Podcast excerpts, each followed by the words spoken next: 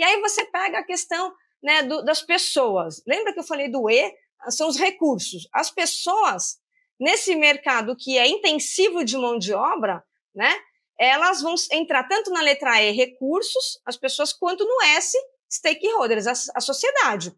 Meus colaboradores fazem parte dessa sociedade, assim como as pessoas que estão no meu entorno, né? De fato, se a gente pensar, né, onde que é a produção, quem está no entorno?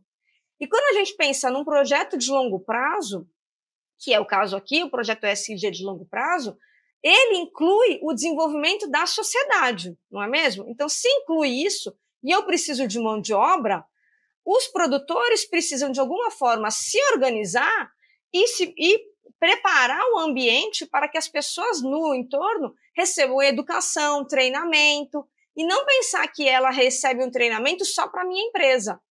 Mas se eu estou numa cidade pequena, bem no interior do Brasil, né, como muitos casos aqui, e eu tenho uma cidade lá, uma vila, e quem sabe a gente começa a desenvolver as pessoas que estão numa idade de trabalho, né? Desenvolver, ensinar. E todos os produtores daquela cidade, em volta daquela cidade, se beneficiam